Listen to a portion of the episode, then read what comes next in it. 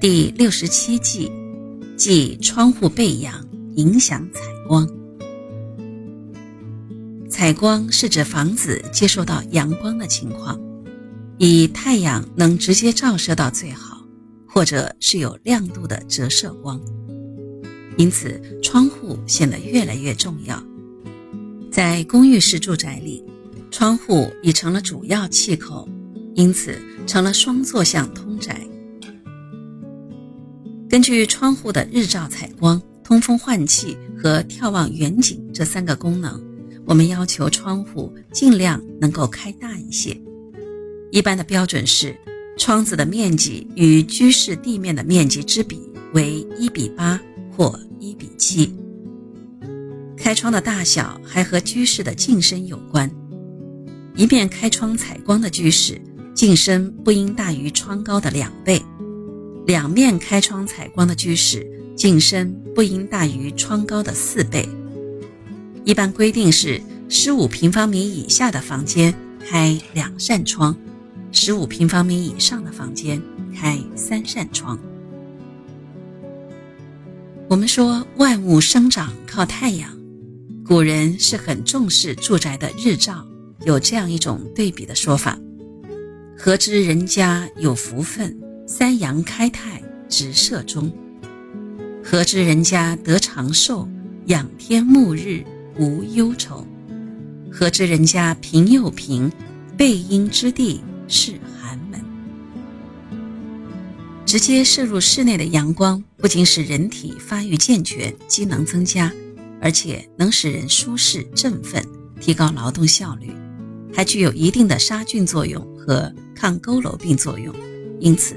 要经常开窗，一层清洁的窗玻璃可以透过波长约为三百一十八至三百九十毫微米的紫外线，但是有百分之六十至百分之六十五的紫外线会被玻璃反射和吸收，有积尘的不清洁的玻璃又会减少百分之四十的光线摄入，因此我们要经常保持窗玻璃的清洁。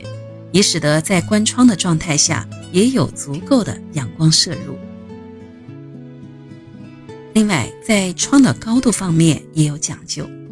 一般来说，窗的高度，也就是窗的下沿，一定要比门高。窗要尽量的开高一些，因为开窗高就能使光线均匀，有利于产生柔和的匀质光线。如果开窗太低，则光线会集中某一部位，不利于光线的扩散。另外，窗户的方位也是有讲究的。东窗是属于比较急的，早晨的阳光能够直接射入；而东南窗也不错，早晨的阳光也可以直接射入。南窗是急，夏天有凉风吹拂，冬天有阳光射入。可以造成冬暖夏凉的室内小气候。西南窗是属于平，太阳西斜，紫外线会减弱，杀菌力也会减弱，而且又有点夕照，这是产生腐败的方位。古代称之为离鬼门。窗户开在胃的部位比较好，但是也不要开得太大。西窗属平，夕照。窗不要开得太大，夏天最好挂上窗帘。西北窗也属平，因为西北是前位、至尊之位，最好不要开窗。像出于采光和通风的需要，如果非开窗不可的时候，则开高一点，并且可以开小一点。